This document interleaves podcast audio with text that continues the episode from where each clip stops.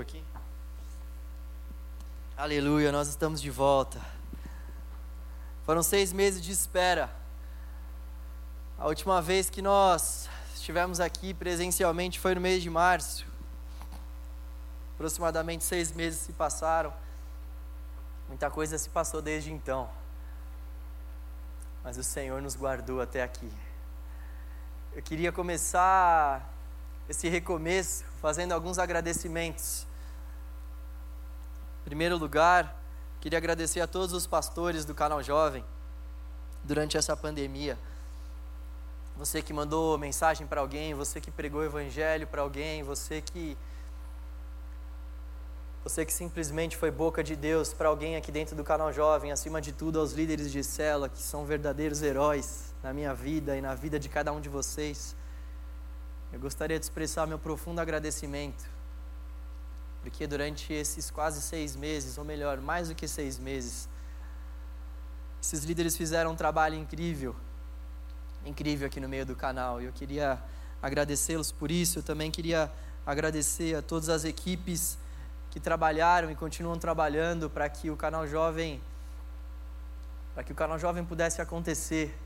Pessoal do teatro que fez vídeos tão legais, pessoal das mídias sociais do canal, pessoal das câmeras que tem nos servido já por tanto tempo, pessoal da diaconia que gentilmente nos acolhe, pessoal do louvor que foram incríveis também durante todo esse tempo da pandemia, fazendo aquelas lives maravilhosas.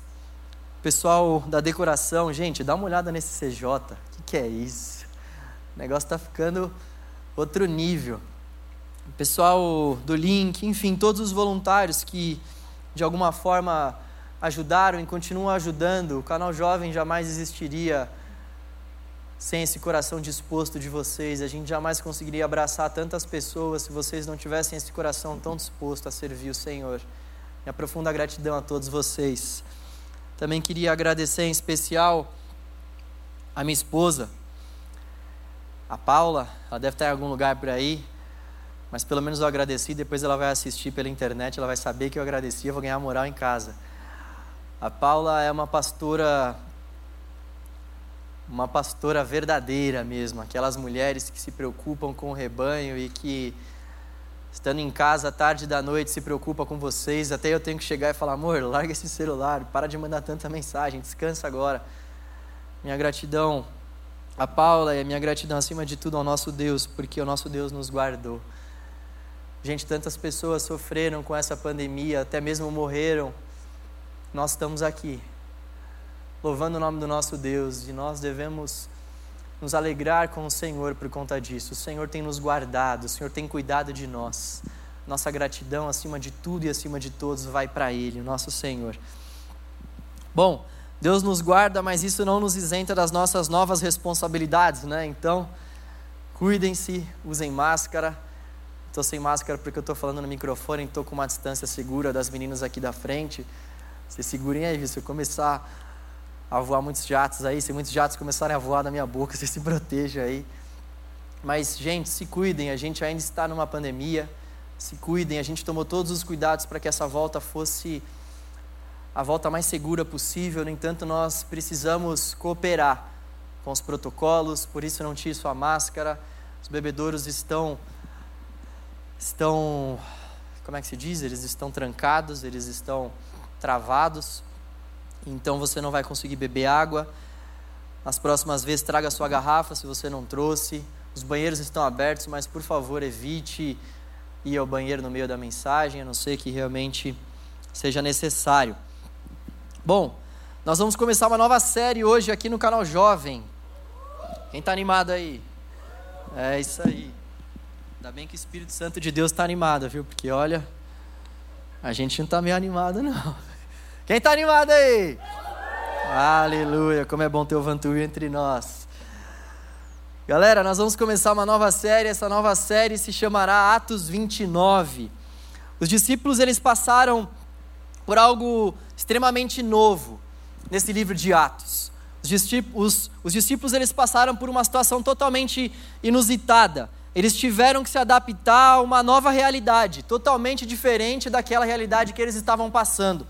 O livro de Atos, como o próprio nome sugere, conta para nós os atos dos apóstolos, ou seja, os feitos dos apóstolos, os feitos dos seguidores de Jesus depois da sua elevação aos céus. Jesus então foi elevado aos céus, e esse livro também, ele é chamado de muitos como Atos Atos do Espírito Santo de Deus. Atos do Espírito Santo de Deus. Jesus foi elevado aos céus, então seus discípulos começaram a fazer uma série de atos. E esses atos foram registrados aqui nesse livro. O livro tem algumas lições maravilhosas para nós a respeito de como os cristãos viveram de acordo com aquela nova realidade. Como aqueles cristãos viveram diante desse novo cenário que lhes foi apresentado. Diante dessa elevação de Jesus aos céus, eles estavam diante de algo novo para eles. Alguma similaridade com os nossos dias? Nós estamos diante de algo totalmente novo para nós, embora essa pandemia já tenha se estendido por alguns meses, é algo novo para nós ainda. Nós estamos ajustando as nossas vidas, nós estamos ajustando as áreas mais diversas da nossa vida por conta dessa pandemia que chacoalhou todo mundo.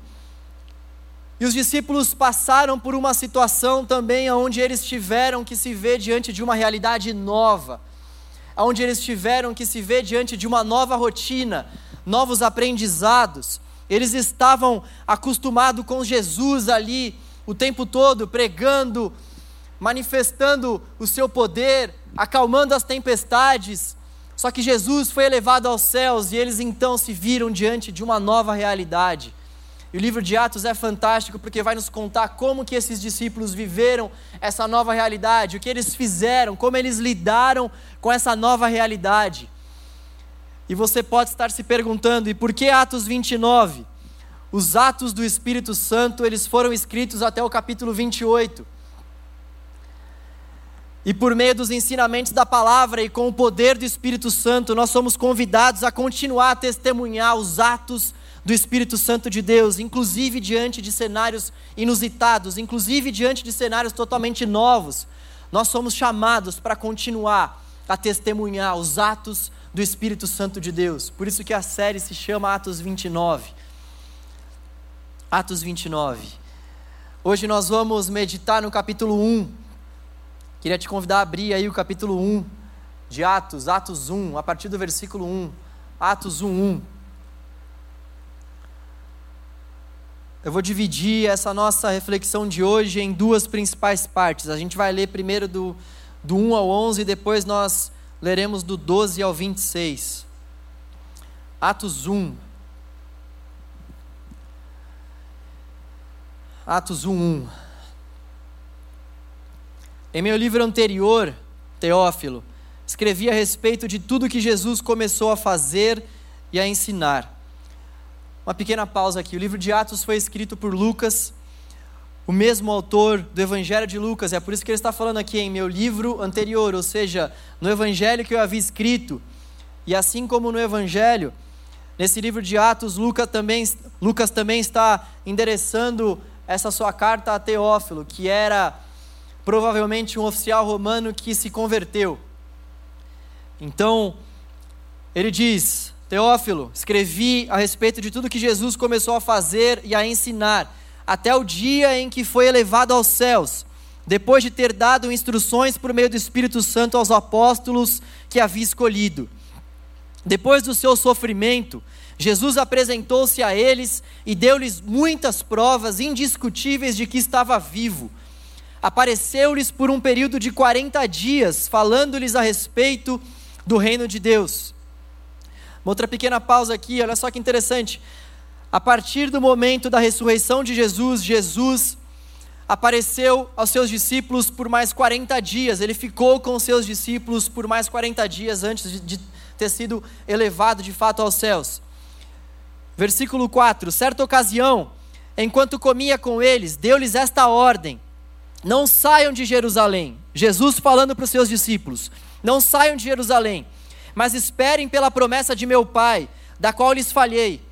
Lhes falei: Pois João batizou com água, mas dentro de poucos dias vocês serão batizados com o Espírito Santo. Então, os que estavam reunidos lhe perguntaram: Senhor, é neste tempo que vais restaurar o reino a Israel? Ele lhes respondeu: Não lhes compete saber os tempos ou as datas que o Pai estabeleceu pela sua própria autoridade, mas receberão poder quando o Espírito Santo descer sobre vocês, e serão minhas testemunhas em Jerusalém, em toda a Judéia e Samaria, e até os confins da terra. Tendo dito isso, foi elevado às alturas enquanto eles olhavam, e uma nuvem o encobriu da vista deles. E eles ficaram com os olhos fixos no céu enquanto ele subia. De repente surgiram diante deles dois homens vestidos de branco, que lhes disseram: Galileus, por que vocês estão olhando para o céu? Este mesmo Jesus, que dentre vocês foi elevado aos céus, voltará da mesma forma como viram subir. Vamos orar. Senhor, nós dependemos do Senhor, a Sua palavra ela foi nos revelada, mas nós precisamos da iluminação do Teu Espírito para que os nossos corações sejam de fato aquecidos, para que os nossos olhos sejam desvendados, Senhor, e para que os nossos ouvidos sejam destapados. Nós precisamos do Teu Espírito, Deus. Nós não ousamos fazer coisa alguma nesse lugar sem que o Seu Espírito Santo vá à nossa frente. Conduza tudo aqui para a glória do Teu nome, Senhor. É no nome de Jesus que oramos. Bom, como eu falei, então, nós estamos diante da ascensão de Jesus. Jesus foi elevado aos céus e aqueles discípulos agora teriam que viver uma nova vida, uma nova realidade. E esse texto, esse capítulo 1 de Atos, ele nos traz duas grandes lições. A primeira lição desses versículos 1 a 11 é que Deus jamais se esquece das suas promessas. Deus jamais se esquece das suas promessas. Essa é a primeira lição que nós podemos tirar desses versículos de 1 a 11. Repare que nos versículos 4, no versículo 8 e no versículo 11, Jesus fez questão de reforçar para aqueles apóstolos, para aqueles seguidores dele, as promessas que ele havia feito para eles. Os discípulos já estavam acostumados ali com Jesus no dia a dia deles, eles só não estavam acostumados com aquele novo cenário. E justamente naquele novo cenário, Jesus fez questão de lembrá-los das promessas antigas. Justamente nesse cenário novo, Deus fez questão de lembrá-los das promessas antigas. E Jesus lembrou-os de duas principais promessas. A primeira promessa está lá no versículo 4 e no versículo 8 também, onde Jesus diz que eles haveriam de receber o Espírito Santo. Eles haveriam de receber o Espírito Santo. Jesus já havia dito isso para eles nos evangelhos, ele fez questão de reforçar diante dessa situação onde eles estavam diante desse novo cenário que eles estavam passando, Jesus fez questão de reforçar algumas promessas para eles.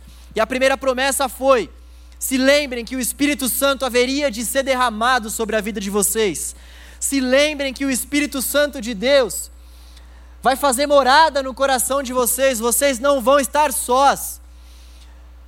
Jesus havia prometido um outro consolador da mesma natureza que ele, para estar com aqueles apóstolos, para estar com aqueles discípulos. E o versículo 11 também vai nos dizer que a outra promessa, que os anjos, aqueles homens de branco, que nós também podemos entender como anjos, a promessa que eles disseram foi aquela que está no versículo 11: Galileus, por que vocês estão olhando para o céu? Este mesmo Jesus que dentre vocês foi elevado aos céus, voltará da mesma forma como viram subir. Olha só, uma coisa que precisa ficar clara para nós aqui logo no começo da mensagem. O livro de Atos é um livro de transição. O livro de Atos é um livro que vai falar sobre os primeiros feitos da igreja primitiva, aquela igreja que foi formada depois da elevação de Jesus aos céus. Jesus foi elevado aos céus como ele mesmo havia predito, assim como o versículo 11 está confirmando aqui para nós, ele já havia dito isso para os seus discípulos. E ele então é elevado aos céus e esses discípulos se veem diante de um novo cenário, de uma nova forma de viver as suas vidas. Eles agora teriam que se virar. mas não sozinhos. Deus deu a eles algumas promessas. Deus fez questão de, diante desse novo cenário, dar a eles algumas promessas, para que eles realmente viessem se lembrar daquilo, para que eles viessem olhar para aquela nova situação que estava se desenhando à frente deles após a elevação de Jesus e confiassem nessas promessas e olhassem para essas promessas como garantias para suas vidas, como garantias para esse novo tempo. E essas mesmas promessas, elas valem para nós também. Jesus disse para eles que haveria de mandar o Espírito Santo para que o Espírito Santo estivesse com eles. E Jesus disse também no versículo 11 por meio daqueles anjos, que ele haveria de subir, assim como ele já havia dito em Mateus, capítulo 24, no versículo 30, onde ele disse: Então aparecerá no céu o sinal do Filho do Homem, e todas as nações da terra se lamentarão e verão o Filho do Homem vindo nas nuvens do céu com poder e grande glória. Ele já havia dito aquilo para os seus discípulos e fez questão de lembrá-los diante daquela situação nova em que eles estavam vivendo. Naquele novo começo, Deus usou aqueles anjos para lembrá-los de uma antiga promessa. A Bíblia ela não pode ser interpretada como simplesmente se ela fosse um livro de promessas. A Bíblia é muito mais do que um livro de promessas, porque, na verdade, ela é a palavra de Deus revelada para a humanidade. Ela é o manual de vida de todos aqueles que desejam seguir o Senhor Jesus. No entanto, a Bíblia contém uma série de promessas para aqueles para aqueles que seguem o Senhor, para aqueles que temem o nome do Senhor, para aqueles que entregaram a sua vida para o Senhor. Ela não é puramente um livro de promessas, mas ela contém muitas promessas. E quando nós falamos em promessas, nós precisamos ter cuidado. Cuidado para não tirar as promessas que aparecem na palavra de Deus do contexto. Cuidado com as promessas que não são para nós. Como, por exemplo, em Gênesis 12, quando Deus chega para então Abrão para então Abrão e diz que vai fazer, por meio da vida de Abrão, uma nova, uma nova descendência. Ele diz para Abrão: sai da tua terra, do meio dos teus parentes e da, da casa do seu pai, vai para a terra que eu vou te mostrar. Essa era uma promessa específica para Abrão. Não é uma promessa para mim, nem para você. Eu não posso chegar para minha esposa e falar: vamos, Deus está mandando a gente sair do meio da nossa parentela Deus está mandando a gente sair dessa casa porque Ele vai dar para a gente uma nova descendência. Eu não posso tomar essa promessa para mim porque essa promessa é exclusiva de Abraão. Nós temos que tomar cuidado também com as promessas que já foram cumpridas. Existem uma série de promessas que Deus já fez para o seu povo que já foram cumpridas. Nós temos que tomar cuidado também para achar que quem tem promessa de Deus não morre. Você já deve ter ouvido, ouvido falar sobre uma música que é assim, mais ou menos. Quem tem promessa de Deus não morre, não, não desiste, não. Dá aleluia, não, isso é irmão. Olha só o que diz Hebreus 11, 13. Todos estes, ou seja, Abraão, Noé, todos os que apareceram antes do versículo 13, do capítulo 11 de Hebreus, viveram pela fé e morreram, e morreram, e morreram sem receber o que tinha sido prometido. Tire essa música da sua playlist. Todos estes viveram pela fé e morreram sem receber o que tinha sido prometido. Nós temos que tomar cuidado para não achar que quem tem promessa de Deus realmente não morre. E tem aquelas pessoas que também dizem: se Deus prometeu, Deus vai cumprir. Isso é verdade. Se Deus prometeu, Deus vai cumprir. O que nós temos que tomar cuidado é, de fato, com aquilo que Deus não prometeu. Porque tem uma série de coisas que Ele não prometeu e que nós colocamos na conta dele. Deus não prometeu que nenhum de nós não perderia o emprego durante a pandemia. Deus não prometeu, Deus não disse que uma crise global não iria afetar as nossas casas, as nossas famílias financeiramente falando. Deus não prometeu que todos teriam dinheiro para pagar a faculdade. Deus não prometeu um monte de coisa. Mas afinal você pode se perguntar o que Deus prometeu, porque o que Deus prometeu é garantia dele para as nossas vidas. O que Deus prometeu é garantia, é segurança para nós. E essas promessas de Deus, assim como foram assim como foram essenciais para aqueles apóstolos, para aqueles discípulos que estavam passando por esse cenário novo, também são fundamentais para nós. O primeiro ponto dessa mensagem é que Jesus de fato fez questão de reforçar para aqueles discípulos algumas promessas que ele havia feito para eles. E nós temos uma série de promessas que Deus nos fez por meio da palavra de Deus que nos dão forças, que nos dão alegria, que nos dão esperança para que a gente possa também suportar esse novo que está se apresentando para as nossas vidas. Então, o que Deus prometeu? Eu gostaria de ler com você uma série de promessas que estão contidas na palavra de Deus e são para nós, para o povo de Deus, para os nossos dias, para aqui, para o hoje, para o agora, coisas que Deus realmente prometeu, que vão acontecer no tempo dele mas que ele prometeu para nós. As promessas de Deus, elas realmente são são garantias para o nosso coração.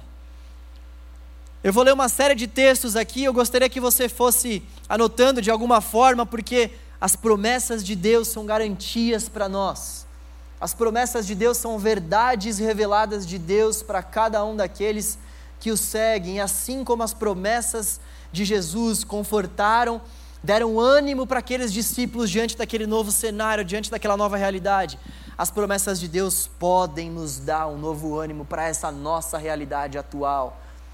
As promessas de Deus, elas podem sim nos estimular, nos encorajar para que a gente viva essa nossa nova realidade, tendo essas promessas como garantias para o nosso coração e para a nossa vida.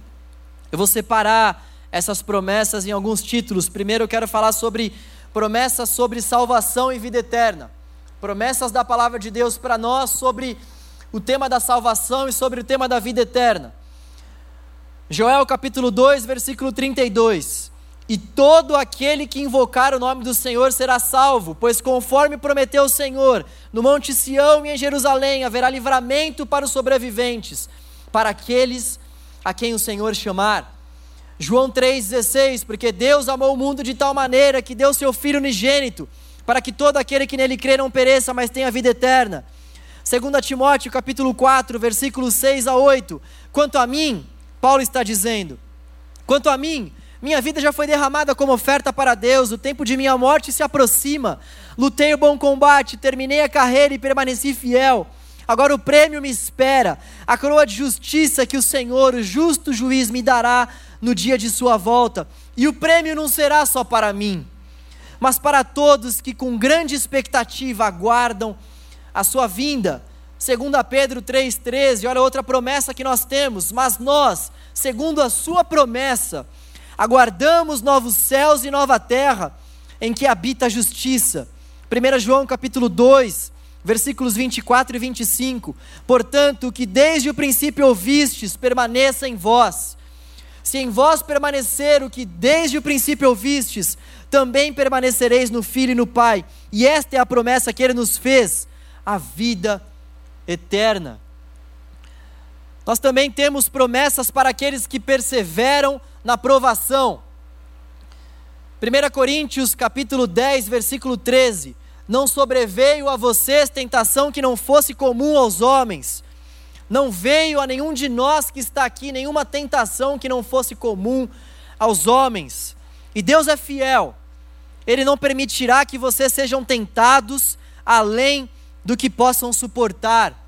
Ou também ele não permitirá com que nós sejamos provados além daquilo que nós possamos suportar. A raiz grega é a mesma, tanto para suportar quanto para tentação. Ele não permitirá com que vocês sejam tentados ou provados além do que vocês possam suportar, mas quando forem tentados, ele lhes providenciará um escape. Olha só essa promessa para aqueles que perseveram na provação. Tiago 1,12: Feliz é o homem que persevera na provação, porque depois de aprovado, receberá a coroa da vida que Deus prometeu aos que o amam. Tiago 4, 7 8: Sujeitai-vos, pois, a Deus, resisti ao diabo, e ele fugirá de vós. Chegai-vos a Deus, e ele se chegará a vós. Tiago 1, 2 a 4. Meus irmãos, tende por motivo de toda alegria o passardes por várias provações, sabendo que a aprovação da vossa fé, uma vez confirmada, produz perseverança. Olha essa promessa de que a aprovação produz perseverança, e a perseverança, tendo ação completa, ela vai fazer com que sejamos perfeitos e íntegros e em nada deficientes. Nós também temos promessas sobre a vida abundante, a vida abundante aos olhos da Escritura é paz com Deus em meio às aflições. O ladrão vem apenas para roubar, matar e destruir. Eu vim para que tenham vida e a tenham em abundância. João 10, 10. Mais promessas sobre uma vida abundante. João 14, 27. Deixe-vos a paz. A minha paz vos dou. Não vou lá dou como o mundo a dá. Não se turbe o vosso coração, nem se atemorize. João 16, 33. Eu disse essas coisas para que em mim vocês tenham paz. Neste mundo vocês terão aflições, contudo tenham ânimo, eu venci o mundo. Promessa sobre a volta de Cristo. Mateus 24, 30, nós já lemos. Então aparecerá no céu o sinal do Filho do Homem, todas as nações da terra se lamentarão e verão o Filho do Homem vindo nas nuvens do céu com poder e grande glória. João capítulo 14, versículos 2 e 3: Não se turbe o vosso coração não se turbe o vosso coração, credes em Deus, credes também em mim. Na casa de meu pai há muitas moradas. Se não fosse assim, eu vou teria dito. Se na casa do meu pai não tivesse tantas moradas, eu teria falado para vocês: vou preparar-vos lugar. E quando eu for e preparar lugar para vocês, virei outra vez e vos levarei para mim mesmo, para onde eu estiver, para que onde eu estiver, estejais vós também. 1 Tessalonicenses 4,16: Pois dada a ordem com a voz do arcanjo e o ressoar da trombeta de Deus, o próprio Senhor descerá dos céus e os mortos em Cristo ressuscitarão primeiro. Promessa sobre o fim do sofrimento. E Deus limpará de seus olhos toda lágrima, e não haverá mais morte, nem pranto, nem clamor, nem dor, porque já as primeiras coisas são passadas. Apocalipse 21, 4. Promessa para quem deseja sabedoria Tiago 1,5: Se porém algum de vós necessita de sabedoria, peça a Deus, que a todos dá liberalmente e nada lhes impropera, e ser-lhe-á concedida. Promessa sobre perdão, Mateus 6, versículos 14 e 15: Pois se perdoarem as ofensas uns dos outros, o Pai Celestial também lhes perdoará.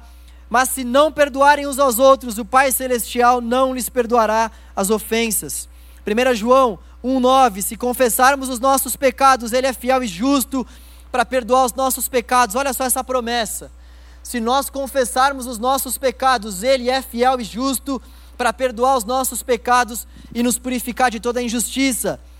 Promessa que Ele estaria sempre conosco. Filipenses 1,6: Estou convencido de que aquele que começou a boa obra em vocês vai completá-la até o dia de Cristo Jesus. Mateus 28, 20 e eu estarei sempre com vocês até o fim dos tempos. Gente, são todas promessas de Deus e essas promessas são apenas algumas promessas de Deus para nós, para o povo de Deus. Promessas acerca de que Ele estaria conosco, promessas acerca do perdão, promessa para quem deseja sabedoria, promessa acerca do fim do sofrimento, promessa sobre a volta de Cristo, promessa sobre uma vida abundante, promessa para aqueles que perseveram na oração, promessa sobre a salvação e sobre a vida eterna, promessas, promessas, promessas e mais promessas. As promessas de Deus, elas trazem consolo para o nosso coração, elas têm poder para revigorar a nossa alma, elas têm poder para aquecer a nossa vida abatida. As promessas de Deus, elas trazem paz para o nosso mundo desconcertado.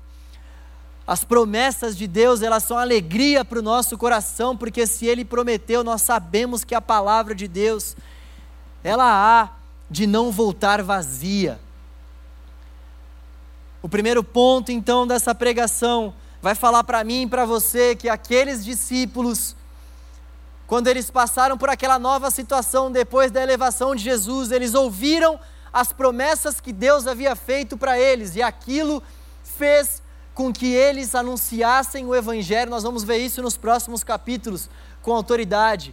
Fez com que eles se lembrassem daquelas promessas e vivessem de acordo com aquelas promessas que haviam sido feitas para eles. E nós também temos promessas de Deus para as nossas vidas. Quando a gente olha para a palavra de Deus, aquilo que precisa de fato ser para nós palavra de Deus também são essas promessas do Senhor. Às vezes a gente olha para essas promessas da palavra do Senhor e não faz com que essas palavras sejam de fato palavras de Deus para o nosso coração. A gente olha para esses textos tão maravilhosos que são promessas de Deus para nós e acha que isso não é para nós.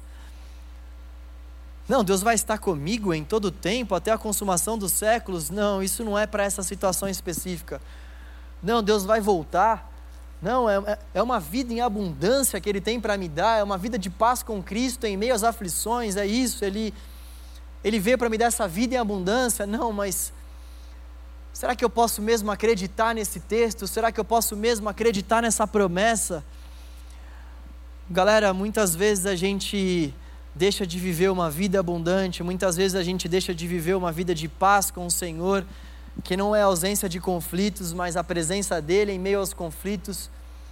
Muitas vezes a gente deixa de viver uma vida fervorosa de busca diante do Senhor porque nós não acreditamos na palavra dEle.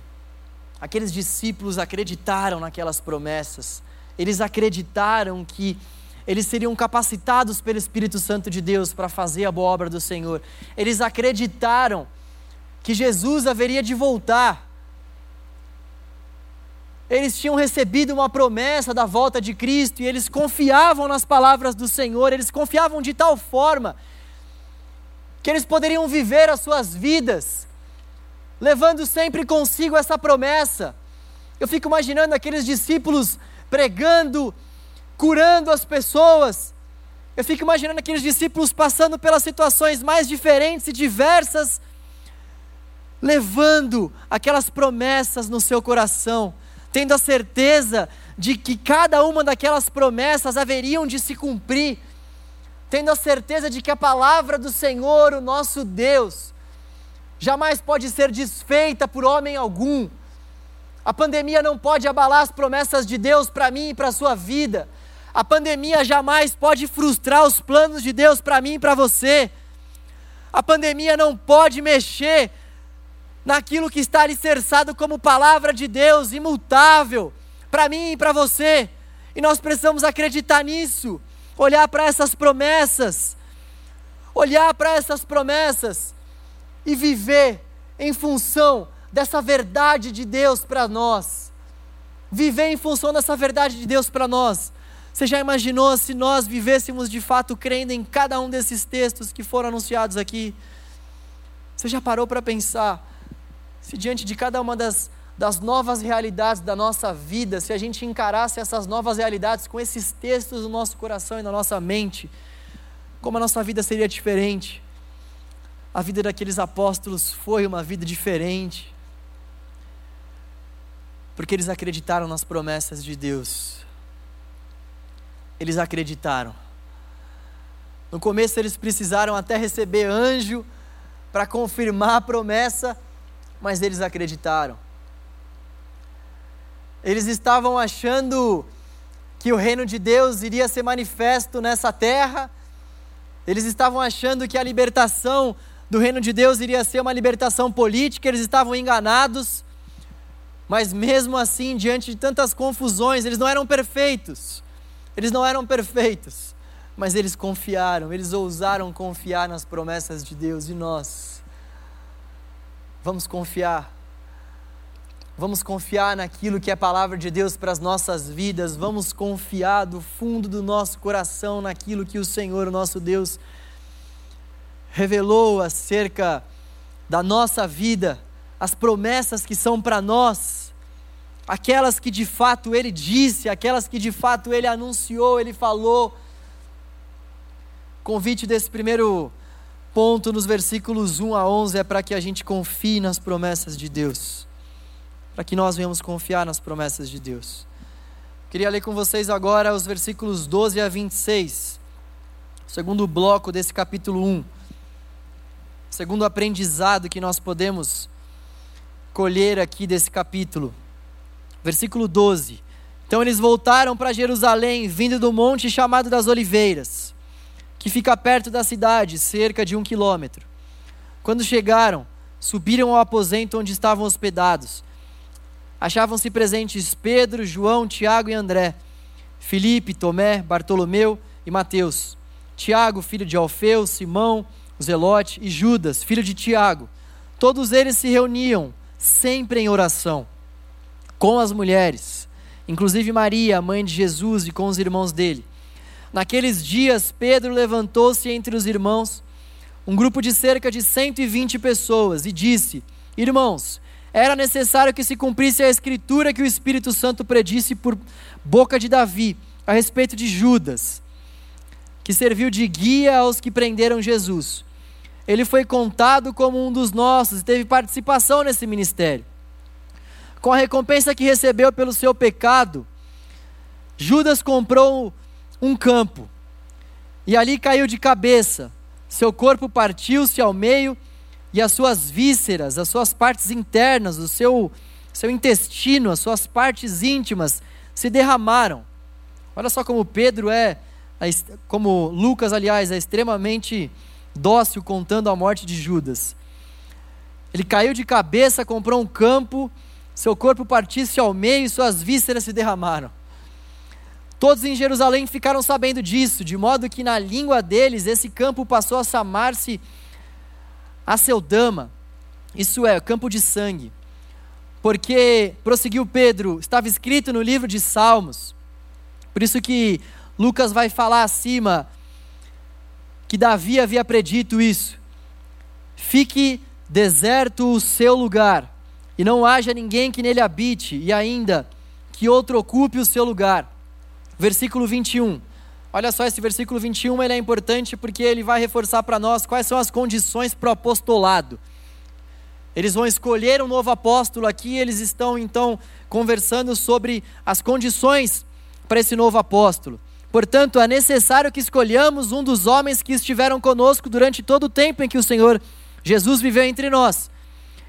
O homem que haveria de ser escolhido deveria então estar com eles durante todo o tempo que o Senhor Jesus viveu entre eles desde o batismo de João até o dia em que Jesus foi elevado dentre nós às alturas. É preciso que um deles seja conosco testemunha de sua ressurreição. Ou seja, o apóstolo também teria que ser testemunha da ressurreição de Jesus. Então indicaram dois nomes: José, José, chamado Barsabás, também conhecido como Justo, e Matias. Depois oraram: Senhor, tu conheces o coração de todos Mostra-nos qual destes dois escolhidos, mostra-nos qual destes dois tem escolhido para assumir este ministério apostólico que Judas abandonou, indo para o lugar que lhe, que, que lhe era devido. Então tiraram sortes e a sorte caiu sobre Matias. Assim ele foi acrescentado aos onze apóstolos. Antes de nós vermos qual que é o ponto principal aqui nesses versículos 12 e 26, eu só queria já que hoje eu estou pregando dessa forma mais gradativa e vendo os versículos aí, cada um de cada vez, né? É, um de cada vez, perdão. O versículo 26, quando vai falar que então eles tiraram sortes, essas sortes aqui, elas fazem referência ao Urim Tumim. Era, eram como se fossem pedras, e essas pedras elas elas eram tiradas e então Deus manifestava a vontade dele por meio da pedra que cairia. Essa era uma prática comum no Antigo Testamento, no entanto, nós não vemos mais, após a descida do Espírito Santo de Deus em Atos 2, nós não vemos nenhuma menção sobre essa prática mais no Antigo Testamento. Isso nos faz acreditar que essa prática não é mais válida para os nossos dias. Imagina você jogando cara ou coroa para tudo quanto é decisão. Então, algo que fica para nós aqui nesse segundo bloco da mensagem é que a oração é a base da vida cristã. Olha só o que diz o versículo 14: Todos eles se reuniam sempre em oração com as mulheres, inclusive Maria. Todos eles, todos aqueles apóstolos, todos aqueles discípulos se reuniram sempre, sempre em oração. Inclusive com as mulheres. Porque as mulheres, olha, se não fossem vocês, na boa, Vocês oram muito mais do que a gente, vocês são muito mais crentes do que a gente. A oração era uma das marcas principais dos apóstolos. A oração era uma das marcas principais dos apóstolos. Atos 2,42 também vai nos dizer que eles se dedicavam à oração. Aqueles apóstolos, diante daquela nova realidade, oravam, tinham como base para suas vidas a oração. A oração é a base de tudo. A oração é a base da vida cristã. Jesus, o próprio Filho de Deus, gastava tempo orando. Jesus, é o que nos contam os evangelhos por várias e várias vezes, se afastava, se retirava das multidões e ia para um lugar mais afastado para orar. A igreja e os cristãos e os cristãos têm buscado métodos melhores, novos planos, novas estratégias. No entanto, o que o Senhor deseja são homens e mulheres melhores, homens e mulheres que acreditem no poder da oração. Homens e mulheres que acreditem no poder da oração. Os aplicativos, as estruturas, as organizações, é tudo muito bom, é tudo muito válido. Agora, Deus não derrama o seu espírito sobre aplicativo, Deus não derrama o seu espírito sobre templos, Deus não derrama o seu espírito sobre instituições, Deus derrama o seu espírito sobre homens e mulheres cheios de Deus. Homens e mulheres que se dedicam à oração. Homens e mulheres que têm a sua vida marcada pela oração. O Espírito Santo de Deus não é derramado através de métodos. O Espírito Santo de Deus é derramado sobre corações sedentos, sobre corações que oram, sobre corações que dependem do Senhor. Oração é expressão de confiança no caráter de Deus. É isso que vai dizer um teólogo. A oração é quando nós expressamos confiança no caráter de Deus. Os filhos de Deus e seus inimigos cometem o mesmo erro. Aqueles que creem no Senhor e aqueles que não creem no Senhor cometem o mesmo erro. Ambos subestimam o poder da oração. Tiago 5, 16, 18 nos diz: Portanto, confessem os seus pecados uns aos outros e orem uns pelos outros para serem curados. A oração de um justo é poderosa e eficaz. A oração de um justo é poderosa e eficaz. Elias era humano como nós. Elias era humano como nós. Ele orou fervorosamente para que não chovesse, e não choveu sobre a terra durante três anos e meio. Orou outra vez, e o céu enviou chuva e a terra produziu seus frutos.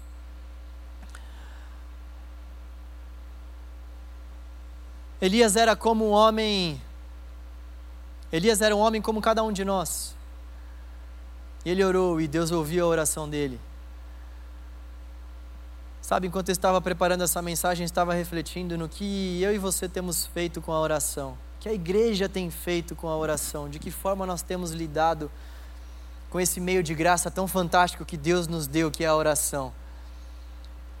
Que essa ferramenta maravilhosa, onde nós podemos nos comunicar com o Senhor, onde nós podemos alinhar o nosso coração com o coração do nosso Deus, onde nós podemos nos derramar diante do Senhor e ouvir da boca do Senhor aquilo que Ele deseja transformar, curar, sarar, transformar em nosso coração. Que nós temos feito com essa arma tão poderosa que Deus nos deu que nós temos feito com essa arma tão poderosa que Deus deu para a igreja? Como que tem sido a nossa vida de oração?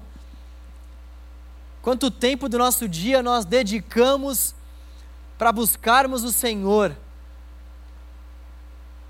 Aqueles discípulos sabiam que a situação nova que eles estavam passando iria requerer deles ainda mais oração. Por isso que eles se reuniram constantemente para orar. Eles sempre se reuniam para orar, porque eles entendiam que a oração é o alimento para a nossa alma. A oração é o alimento que pode de fato alimentar a nossa alma abatida e cansada. Augustus Nicodemos tem uma frase bastante interessante. Ele diz: Não sei como muitos conseguem passar dias e dias sem ler a palavra de Deus, sem meditar nela e buscar a Deus em oração. Quando por algum motivo deixo de fazer minhas devoções diárias, sinto o velho Adão crescer dentro de mim. Perco o gozo e o deleite na oração. Meu coração começa a se endurecer, meus sentimentos, meus sentidos espirituais começam a se embotar. O pecado deixa de ser odioso e começa a ser mais atraente. Quando nós abandonamos mão da vida de oração e da vida de leitura, o pecado começa a ser muito mais atraente para nós. Quando nós abrimos mão da nossa vida de oração e da nossa vida de leitura, o nosso velho Adão, o velho João, antes de ter sido encontrado pelo Senhor Jesus, começa a ter muito mais vez na minha vida. Eu começo a pensar em muito mais coisas concernentes à minha antiga natureza a oração ajusta tudo isso. A leitura ajusta tudo isso. Quando você desiste da oração e da palavra, brevemente você também desistirá das pessoas, inclusive de você mesmo. Quando nós desistimos da oração, nós acabamos desistindo das pessoas. Você pode parar para pensar. Todas as vezes na sua vida, todas as vezes que eu na minha vida estava num momento onde não estava orando tanto assim ao Senhor, as pessoas à minha volta acabam ficando mais chatas, eu acabo ficando sem paciência,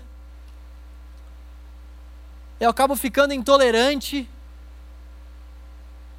eu acabo não conseguindo perdoar as pessoas, eu acabo não conseguindo amar as pessoas. A oração ajusta tudo isso dentro do nosso coração. A oração faz com que nós, nos comunicando com o Senhor, alinhemos, alinhemos essa nossa vontade que muitas vezes foge da vontade dEle, com que a gente alinhe isso com a vontade dEle nós vamos orando, nós vamos nos comunicando com o Senhor, o Espírito Santo de Deus vai intercedendo por nós com gemidos inexprimíveis e vai traduzindo a nossa oração, que muitas vezes é um choro, muitas vezes é um lamento. O Espírito Santo de Deus vai traduzindo isso para o Senhor. E então o nosso coração vai sendo transformado, oração após oração. Então nós vamos amando mais oração após oração. Spurgeon diz: rogue pela oração, ore até conseguir orar, ore para que seja ajudado a orar. Não abandone a oração porque não consegue orar, pois nos momentos que você acha que não pode orar, é que realmente está fazendo as melhores orações. Nos momentos em que nós realmente achamos que nós não podemos orar, é justamente nesses momentos que nós estamos fazendo as nossas melhores orações, porque é justamente nesse momento, são nesses momentos aonde nós nos encontramos com o pó, onde nós estamos diante do pó, onde a gente reconhece a nossa pequenez, onde a gente reconhece a nossa pecaminosidade, onde muitas vezes nem sai nada na nossa oração, sai só um choro de alguém que deseja ser ajudado e transformado pelo Senhor. São nesses momentos que o Senhor de fato mais ouve as nossas orações, porque são nesses momentos que a gente passa a depender da nossa eloquência para falar com Ele, são nesses momentos que a gente passa a não mais depender da nossa religiosidade para falar com o nosso Deus, mas é quando a gente rasga o nosso coração diante dEle, se coloca diante dEle de joelhos em oração e chora e clama e grita pelo socorro que só pode vir dele. A conclusão que eu queria chegar é que essa pandemia conseguiu interromper os nossos cultos presenciais, ela conseguiu interromper uma série de relacionamentos, ela conseguiu interromper as aulas por um período, mas ela jamais vai conseguir interromper ou atrapalhar ou frustrar as promessas que Deus fez para o seu povo. Ela pode interromper muitas coisas, mas as promessas que Deus fez para a sua igreja, pandemia alguma pode frustrar, atrapalhar, tirar da mão do nosso Senhor.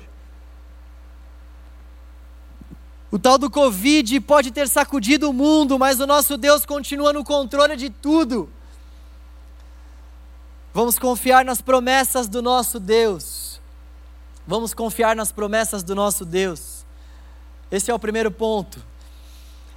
Vamos confiar naquilo que ele falou para nós, naquilo que realmente saiu da boca dele, porque aquilo que saiu da boca dele é garantia para as nossas vidas.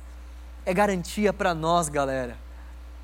É hora de nós olharmos para o texto, examinarmos se aquelas promessas são para nós mesmo ou não, e tendo examinado o texto, poxa, isso é para mim, deixa eu receber isso com fé no meu coração, deixa eu levar isso para a minha vida, deixa eu levar isso para as dificuldades que eu estou vivendo. Nós precisamos que o texto realmente crie raízes em nós.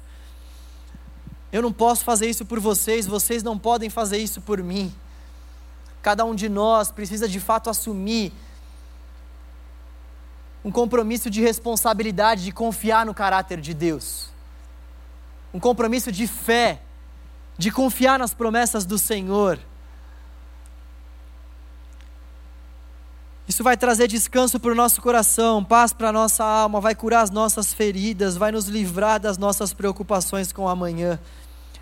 Independentemente do que aqueles discípulos teriam que passar, eles sabiam que as promessas de Jesus se cumpririam na vida de cada um deles. Como os discípulos então passaram pelo novo normal que estava diante deles, crendo nas promessas de Deus e alicerçando a sua vida debaixo de oração.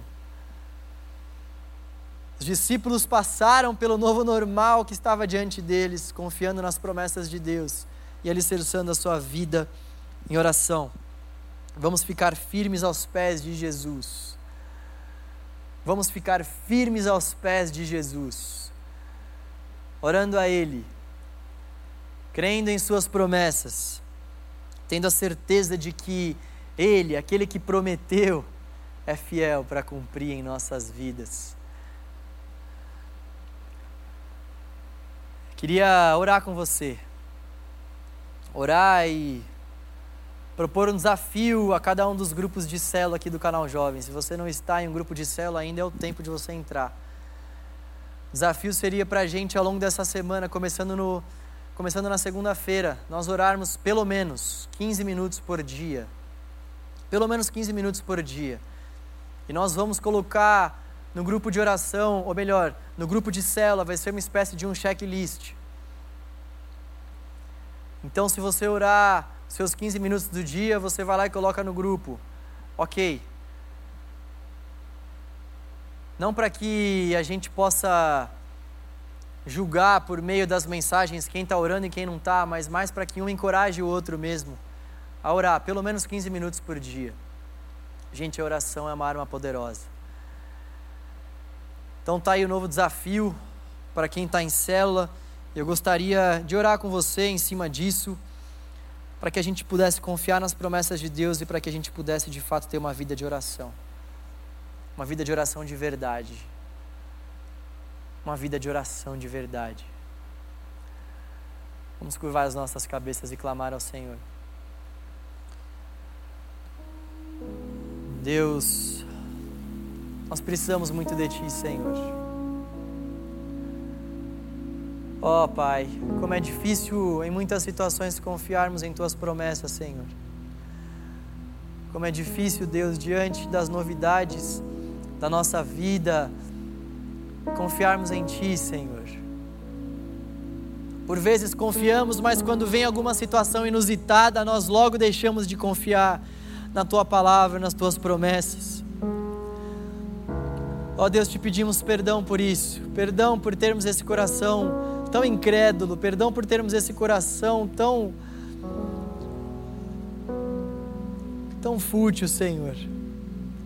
Nos perdoe, Deus, pela incredulidade que há no nosso coração. Tenha piedade de nós, nós clamamos a Ti. Tenha misericórdia das nossas vidas, Senhor. Olhe para dentro de nós, Pai. Coloque fé no nosso coração, Senhor. Ajuda-nos a crermos em Tuas promessas. Ajuda-nos a descansarmos na certeza de que céus e terra estão debaixo da Tua mão. Ajuda-nos a tomarmos para nós as promessas que o Senhor nos fez. Promessas tão maravilhosas e grandiosas, promessas que têm poder para transformar a nossa vida, para trazer paz para o nosso mundo cheio de conflitos, para esse nosso mundo interior, Deus, que por tantas vezes nos faz enlouquecer. Deus, nós temos tantas ansiedades, tantas inseguranças, tantos medos, mas isso é porque nós não confiamos nas promessas do Senhor, porque para cada um dos nossos medos, para cada uma das nossas inseguranças, há uma promessa do Senhor. Para cada uma das novas realidades que nós vivemos, há uma garantia, uma segurança de que o Senhor vai estar conosco. Ajuda-nos, Deus, a crer. Ajuda-nos, Deus, a confiar. Oh Deus, ajuda-nos também a termos uma vida de oração, Senhor. Uma vida de oração, uma vida de entrega, uma vida de comunicação com o Senhor, uma vida de deleite na comunicação contigo, Deus. Assim como aqueles apóstolos confiaram em tuas promessas e oravam sempre, constantemente, com que nós também tenhamos uma vida de oração, Pai, uma vida de confiança em Ti, na Tua palavra. Deus, trabalha em nosso coração, trabalha no coração de cada um dos jovens do canal, Senhor. Pai, ajuda-nos, Pai. Perdoa-nos, porque por muitas vezes damos prioridades para outras coisas e não para falarmos com o Senhor. Logo tu, que és o amado das nossas almas, Logo, Senhor, já fizeste tanta coisa por nós, nos perdoe, Deus. Ajuda-nos a mudarmos isso. Nós estamos aqui mais uma vez confessando os nossos pecados e clamando pela tua misericórdia e para que o Senhor nos ajude, Deus. Ajuda-nos, Senhor. Com que esse novo início aqui no canal Jovem, Pai, seja marcado pelo Teu Espírito Santo, seja marcado, Senhor, pela confiança em Tuas promessas, seja marcado, Deus, por uma vida de oração. Com que nós, as pessoas que estão nos assistindo, os nossos irmãos, Pai, que não puderam vir, com que todos nós, Pai, confiemos em Ti e venhamos descansar no Senhor somente, Deus. É no nome de Jesus que nós oramos, Pai. Te pedimos isso, Senhor. Amém, amém. Gente, nós vamos agora para o nosso momento de dízimos e ofertas. Vai ser um momento um pouco diferente, porque você vai poder entregar o seu dízimo, seu dízimo e a sua oferta por meio do QR Code que está aí no banco. Aponte a câmera do seu celular para esse QR Code. Você vai poder então entregar o seu dízimo e a sua oferta. Faça isso com extrema alegria no seu coração, com gratidão mesmo. Deus tem feito uma obra incrível nesse lugar. Nós temos ajudado muitas pessoas e nós precisamos desse recurso financeiro para continuar alcançando muitas vidas, para continuar comprando mantimentos para essas pessoas. Então, faça isso com alegria e com responsabilidade também, de acordo com a medida que o Senhor colocar no teu coração. Se você não quiser ofertar pelo QR Code, você também poderá separar aí o seu dízimo dentro desses envelopes, separe as suas ofertas dentro desses envelopes que estão próximos aí a você e na saída você vai poder depositá-los também na urna. Bom, nós iremos então ouvir a canção agora dos dízimos e ofertas e depois a gente encerra com uma oração. Vocês estão aí, povo? Aleluia. Levanta aí, levanta aí. Tantas coisas provei, com fogo brinquei, senti. Agora eu tenho um novo amor, aquele que eu sempre quis. Te exalto bem alto, alto.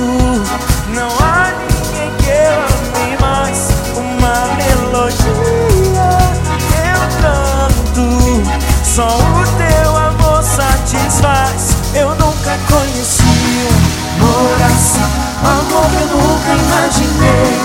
ver pra mim, eu vi o mundo, mas agora descobri onde tu estás. Para sempre encontrei meu lugar.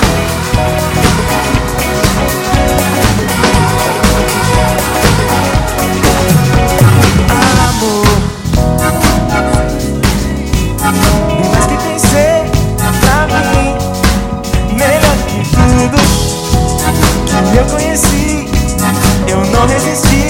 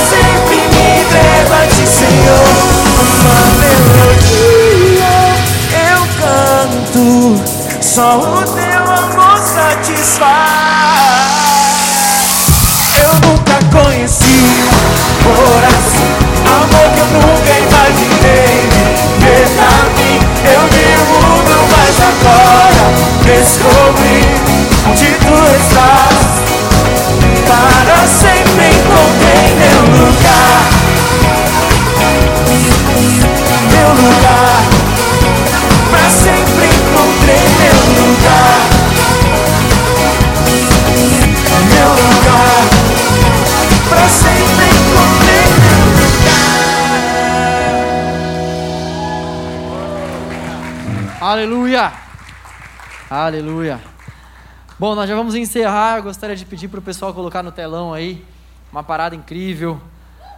É isso aí, gente.